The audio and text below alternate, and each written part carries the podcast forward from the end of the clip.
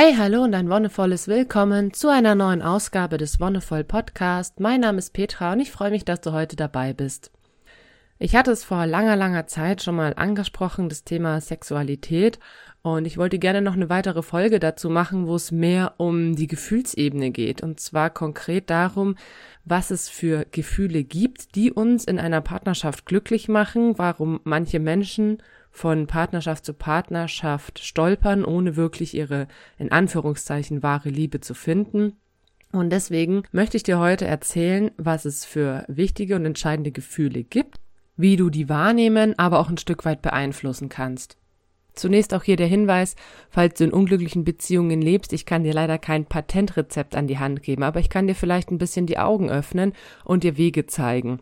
Aber falls du wirklich ernsthaft Probleme hast, dann musst du dich damit einfach auch ein bisschen intensiver auseinandersetzen. Und zuallererst ist es ganz wichtig, sich von einem Gedanken zu lösen, und zwar, dass es die eine Person gibt, wo man sich sofort verliebt und dann ein Leben lang glücklich ist, ohne dass man irgendwas dazu tun muss. Das ist einfach passiert. Ich denke, eigentlich ist es vielen klar, aber dennoch hängen manche an diesem Gedanken, wenn sie eben lange und viele unglückliche Beziehungen hatten, dass einfach noch nicht der richtige Partner oder die richtige Partnerin da war. Aber letztendlich ist eine langjährige Beziehung, eine Liebe zweier Menschen zueinander, etwas, woran man auch in gewisser Weise arbeiten muss und etwas, was sich auch erst über die Zeit aufbaut. Und das hängt mit diesen verschiedenen Gefühlen zusammen. Und es sind mehr oder weniger drei an der Zahl. Man könnte es auch noch weiter auffächern, aber ich würde es auf diese drei wichtigsten runterbrechen. Vorfreude, Belohnung und Zugehörigkeit. Diese drei Gefühle haben eine ganz, ganz eigene Wirkung im Körper und sie haben ganz eigene Wirkungszeiträume.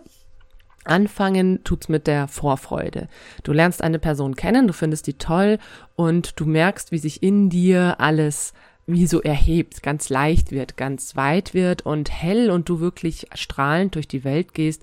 Du hast da eine Person, mit der du dich gut verstehst und da baut sich eine gewisse Vorfreude auf. Diese Vorfreude hält auch die Motivation hoch, sich mit dieser Person zu treffen, sich mit dieser Person auseinanderzusetzen. Und diese Vorfreude, dass da vielleicht eine Beziehung draus entstehen könnte, führt dann auch dazu, dass wir uns ins Zeug hängen, wie es so schön sagt, dass wir verschiedene Strategien an den Tag legen, verschiedene Aktionen durchführen oder dergleichen. Vorfreude bringt aber gleichzeitig auch immer diesen, in Anführungszeichen, Liebeskummer oder diese Ambivalenz mit sich. Was ist, wenn mich die Person doch nicht mag und was ist, wenn ich ihr nicht gefalle oder was ist, wenn jemand anderes besser ist, in Anführungszeichen. Aber auch das gehört zur Vorfreude mit dazu, zur entsprechenden Motivation, dass wir quasi besser sein wollen als andere potenzielle Mitbewerber oder Mitbewerberinnen. Und diese Vorfreude erzeugt ein sehr, sehr gutes Gefühl in uns, ein Gefühl, das uns aktiv macht, das uns auch sehr positiv aussehen lässt. Wenn wir uns gut fühlen, wenn wir eine positive Aura haben, dann strahlen wir das auch nach außen aus.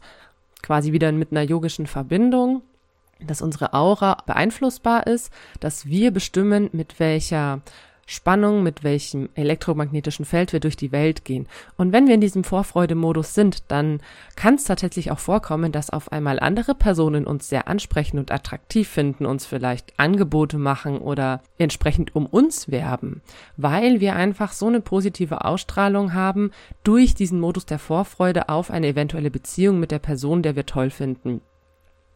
Und diese Vorfreudegefühle gibt es jetzt eben nicht nur in der Beziehung oder in einer werdenden Beziehung, sondern auch auf anderen Ebenen, die du vielleicht selber kennst, wenn du dich auf ein bestimmtes Ereignis ganz arg freust und je näher es herantritt, ähm, umso aufgeregter wirst, umso mehr mit Grinsen im Gesicht durch die Welt gehst. Genau das Gleiche passiert eben auch mit der Vorfreude in der möglichen Beziehung.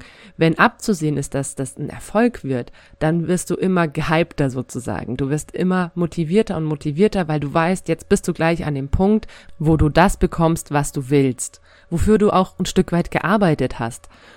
An diesem Punkt angekommen, wenn die Beziehung dann tatsächlich eintritt, wenn du deinen Partner oder deine Partnerin für dich gewinnen konntest und ihr eine Beziehung eingeht, dann werden diese Vorfreudegefühle abgelöst von Erfolgs- und Belohnungsgefühlen.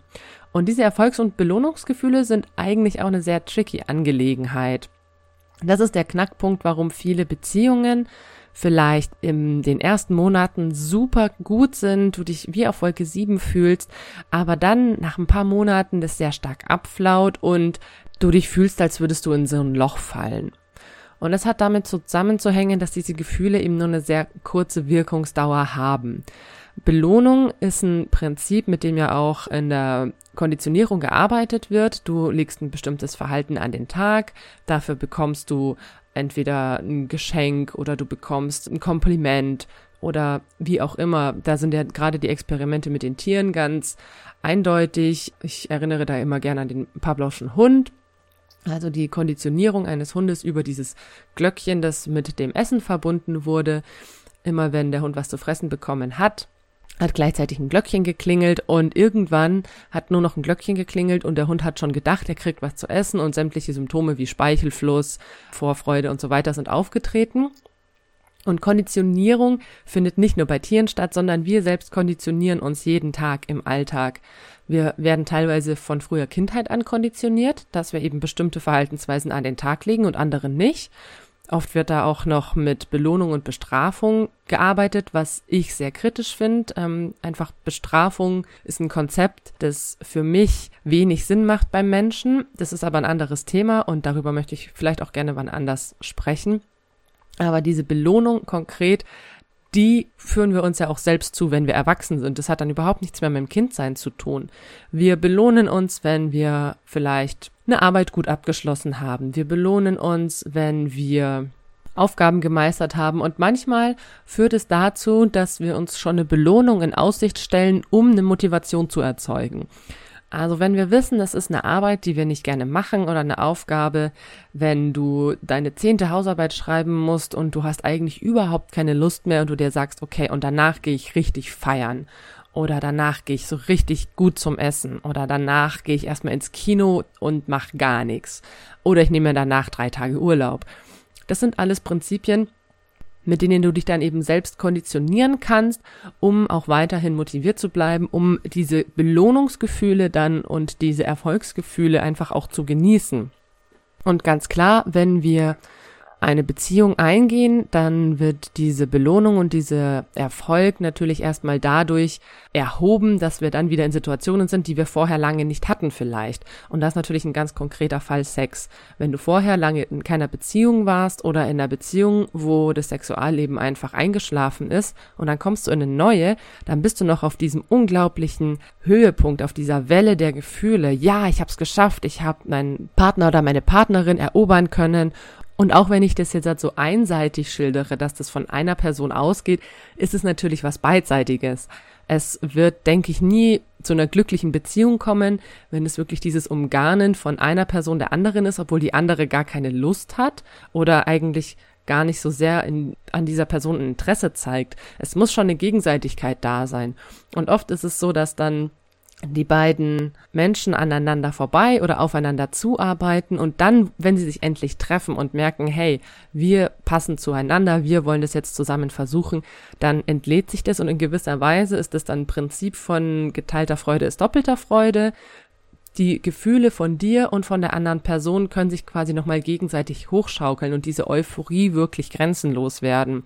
Und gerade in diesen ersten Wochen und Monaten ist es einfach tatsächlich so, dass das Sexleben viel aktiver ist, dass Paare teilweise mehr Sex in den ersten drei Monaten haben als in den nächsten drei Jahren. Da gibt es auch tatsächlich Studien zu. Aber was ganz normal ist, weil diese Erfolgs- und Belohnungsgefühle so hoch sind und du die Belohnung dir auch über den Sex holen kannst. Darüber habe ich auch schon mal am Anfang gesprochen, dass Sex auch eine Methode ist, um Stress abzubauen. Und in gewisser Weise hast du in diesem ganzen Umgarnungs- und Werbungsmodus vorher auch immer ein gewisses Stresslevel gehabt, weil du nie wusstest, wird es jetzt was, wie komme ich an die Person ran, auch eben teilweise mit Ängsten oder mit Unsicherheiten konfrontiert warst. Und jetzt löst sich diese Spannung natürlich auch auf, sobald du in die Beziehung eintrittst. Und diese Spannung löst sich auf, wird freigesetzt und Sex hilft dann nochmal viel mehr, das auch alles zu lösen. Und du kannst auch in einer sehr, sehr, sehr entspannten Haltung Sex haben.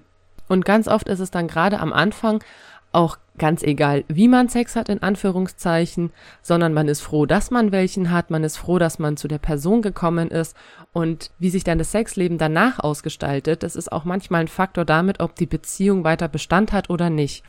Denn oft ist es dann so, dass eigene Bedürfnisse vielleicht nochmal zurückgeschraubt werden. Man ist eben erstmal froh, überhaupt in die Situation zu kommen. Man lässt sich dann auf Dinge ein, und vielleicht treten die eigenen Bedürfnisse ein bisschen zurück oder man möchte sie am Anfang noch gar nicht so äußern. Das große Problem ist, wie gesagt, dass diese Erfolgs- und Belohnungsgefühle nur eine gewisse Zeit andauern und die Flauen mit der Zeit ab werden weniger.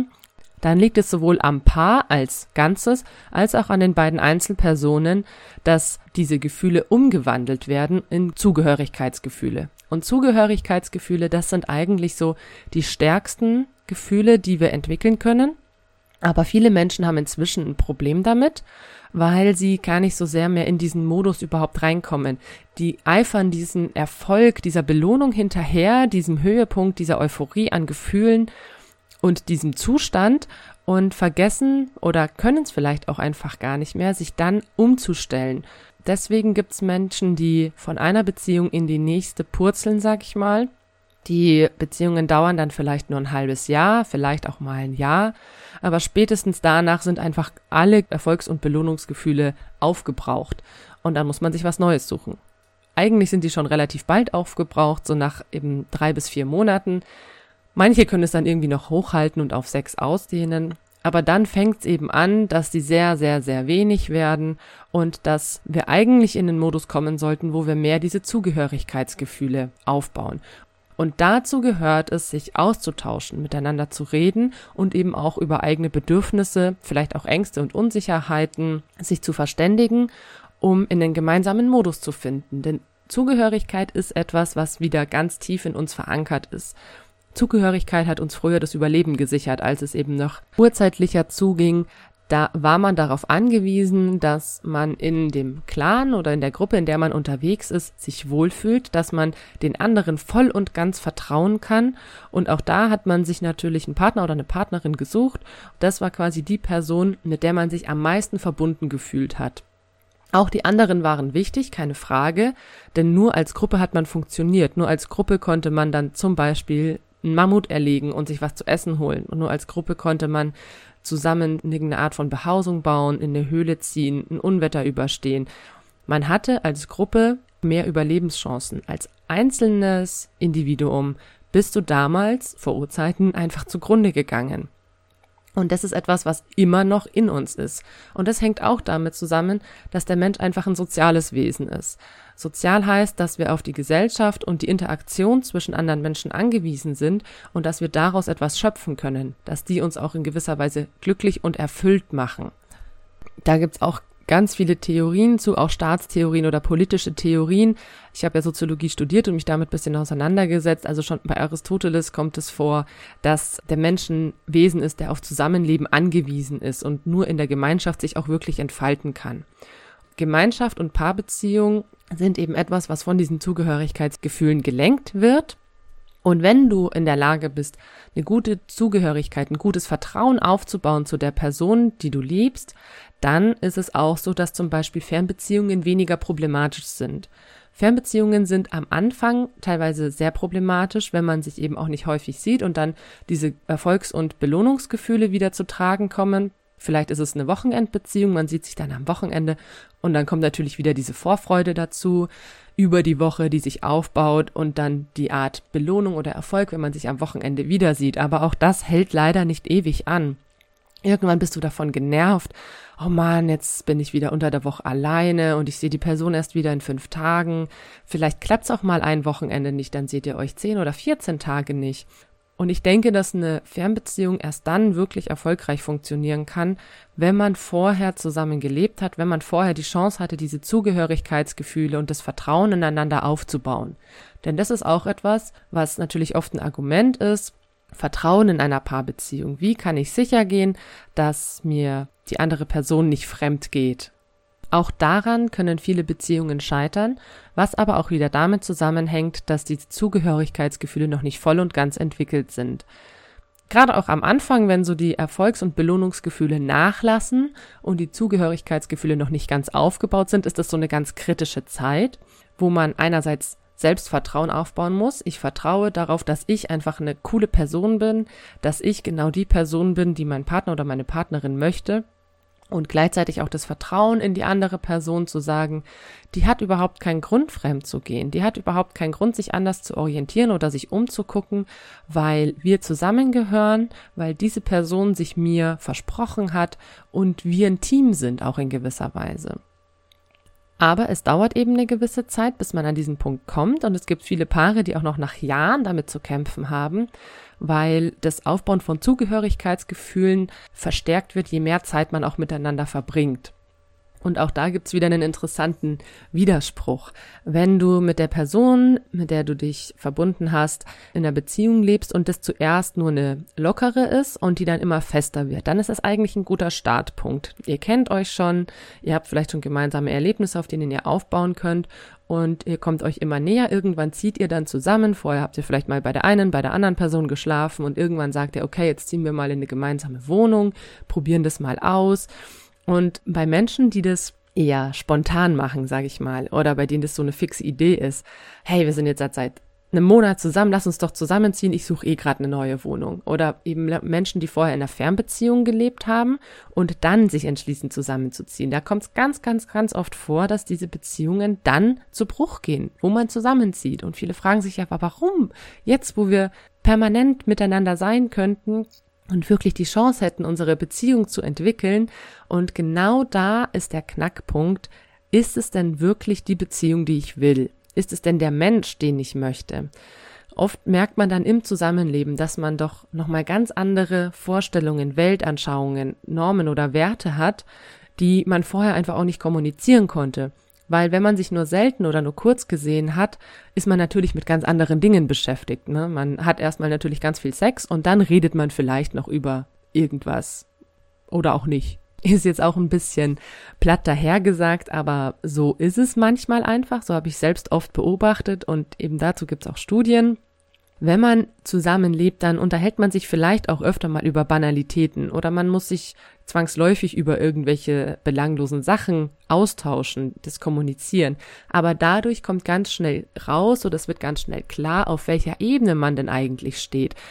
Und wenn man merkt, man steht ganz unterschiedlich da und hat ganz andere Vorstellungen und Anschauungen, dann gibt's natürlich Menschen, die versuchen, das, weil der Partner oder die Partnerin eigentlich schon tolle Person ist, die versuchen das dann noch irgendwie weiterzuführen, vielleicht krampfhaft, versuchen sich zu verbiegen, versuchen den Partner oder die Partnerin zu verbiegen, um das irgendwie noch aufrechtzuerhalten. Und auch das ist natürlich Quatsch mit Soße. Zugehörigkeitsgefühle kann man nicht erzwingen. Zugehörigkeitsgefühle entstehen, so auch wie die Belohnungsgefühle. Die kann man natürlich noch ein bisschen mehr steuern über die Konditionierung, aber Zugehörigkeitsgefühle entstehen im Zusammenleben in einem reinen und puren Zusammenleben, so wie du bist. Und wenn du dich verbiegst oder deinen Partner oder deine Partnerin verbiegen willst, dann wird es einfach nicht klappen dann wird sich immer so eine Art Unwohlsein einschleichen, immer so ein Gefühl von hier stimmt irgendwas nicht, hier passt irgendwas nicht. Und letztendlich läuft es auch dann daraus hinaus, dass die Beziehung doch zum Scheitern verurteilt ist. Und egal wie viel Herzblut man dann noch reinlegt, um das aufrechtzuerhalten, irgendwo ganz tief in dir drin spürst du dann, eigentlich passt es nicht. Und auch das ist eine intuitive Entscheidung. Auch das ist was, was du eigentlich nicht per Kopf oder per rationalem Nachdenken machen kannst, Oft werden dann auch hier nochmal Vor- und Nachteile abgewegt. Ach ja, aber eigentlich ist die andere Person ja so nett und wir haben so eine gute Beziehung, wir haben guten Sex, wir haben gewisse Gemeinsamkeiten, die und die Gemeinsamkeiten und auf der Kontraliste steht dann ja, aber wir streiten uns auch öfter und in den und den Punkten kommen wir uns irgendwie gar nicht näher.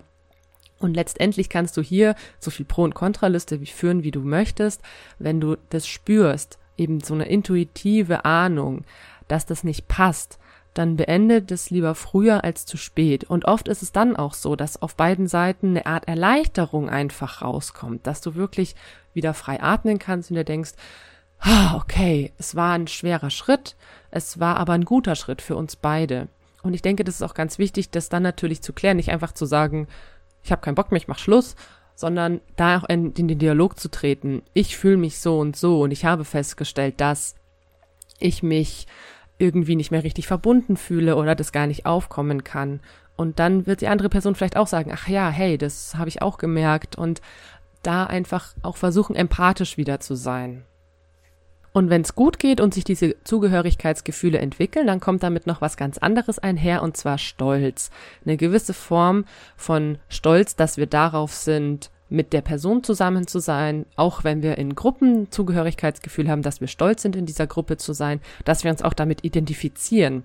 Menschen, die dann nicht sagen, dass sie in einer Paarbeziehung leben oder die das irgendwie geheim halten, in Anführungszeichen, da frage ich mich einfach schon immer, warum tun die das? Und manchmal ist es dann einfach tatsächlich, dass diese Zugehörigkeitsgefühle noch nicht so entwickelt sind. Und dann kann man wirklich in einer gewissen Weise stolz drauf sein, eine erfolgreiche Beziehung zu führen oder eben auch in der Gruppe verankert zu sein. Ich bin stolz, Teil dieser Gruppe zu sein und mich mit diesen Werten auch einfach zu identifizieren. Ich bin stolz dafür einzutreten, für einen nachhaltigen Umgang mit unserer Umwelt, für ein bewusstes Leben, für was auch immer. Und konkret für die Paarbeziehung ist es wichtig, diese Zugehörigkeitsgefühle untereinander erstmal zu entwickeln, bevor man dann den nächsten Schritt wagt und sagt, okay, vielleicht können wir uns sogar Kinder vorstellen. Denn eine glückliche Paarbeziehung beruht erstmal auf Gegenseitigkeit. Wie wollen wir uns entwickeln? In welche Richtung wollen wir gehen? Wollen wir in den nächsten zehn Jahren unser Leben leben? Wollen wir reisen? Wollen wir was erleben? Wollen wir vielleicht Kinder? Und es ist ganz wichtig, da offen reinzugehen, meiner Meinung nach auch wenn du jetzt halt schon Mitte 30 bist und dir vielleicht denkst, uh, ich habe nicht mehr viel Zeit, ich muss jetzt unbedingt einen Partner oder eine Partnerin finden, mit der ich jetzt ganz schnell Kinder haben kann, dann ist das, was auch ganz schnell in die Hose gehen kann. Denn es braucht eine gewisse Zeit, um diese Zugehörigkeitsgefühle zu entwickeln. Erstmal zu deinem Partner oder zu deiner Partnerin, um dann im nächsten Schritt es dann auch zu deinen Kindern entwickeln zu können. Denn das ist das große Problem. Wenn du das innerhalb eurer Zweierbeziehung nicht entwickeln kannst, dann gibt es später auch ganz große Probleme, das zu deinen Kindern aufzubauen. Eltern-Kind-Beziehungen sind aber auch nochmal ein eigenes Thema, das noch mal irgendwann anders drankommen wird. Ich möchte dir eben jetzt für heute nur nochmal das Wichtigste mitgeben. Diese Vorfreude, dieser Erfolg und diese Belohnung, das sind unglaublich berauschende Gefühle. Das sind Gefühle, die uns erfüllen, die uns so ein Kribbeln unter der Haut bescheren, die sich einfach auch gut anfühlen. Und Zugehörigkeitsgefühle können das leider nicht. Da kribbelt's einfach nicht. Die sind auf Dauer angelegt. Und wenn du dauerhaften Kribbeln hättest, dann würde es dich auch irgendwann nerven. Und deswegen haben Zugehörigkeitsgefühle einen ganz anderen Charakter. Und der kann sich auch von Person zu Person unterscheiden. Manche fühlen sich einfach eben in so einer Art erhobenem Status, fühlen sich leicht, fühlen sich weit, fühlen sich einfach glücklich, fühlen sich zufrieden das ist was, was du selber einfach auch ausloten musst. Wie fühlt sich das bei mir an, wenn ich mich mit einer Person total verbunden fühle und mich da auch völlig fallen lassen kann? Auch dieses Vertrauen zueinander, dass ich der Person alles erzählen kann, dass ich mich da völlig öffnen kann, ist was, was man bei Erfolg, Belohnungs- und Vorfreudegefühlen noch nicht hat. Dieses Gefühl der Offenheit, dieses Gefühl auch voll und ganz verstanden zu werden. Das äußert sich wenig in irgendwelchen körperlichen Reaktionen, aber es ist da und ich lade dich ein, da einfach mal wirklich in dich reinzuhören. Was ist es konkret bei dir? Hast du sowas? Und vielleicht kannst du da auch mit deinem Partner oder deiner Partnerin ins Gespräch treten, wenn du in der Beziehung lebst. Wie gesagt, auch hier gilt wieder, hör auf deinen Bauch, hör auf deine Intuition, versuch den Kopf da wieder ein bisschen rauszunehmen und dich von deiner Intuition leiten zu lassen. Und wenn du merkst, irgendwas geht schief, irgendwas ist nicht ganz so in Ordnung, sprech's an bring's auf den Tisch, denn nur dann kann sich's auch wirklich lösen. Und damit war's das auch schon wieder für heute. Ich bedanke mich ganz herzlich fürs Zuhören. Wenn dir die Folge gefallen hat, dann lass gerne eine Bewertung da oder auch einen Kommentar. Wir hören uns dann nächste Woche wieder. Ich wünsche dir bis dahin alles Gute und noch einen wonnevollen Tag.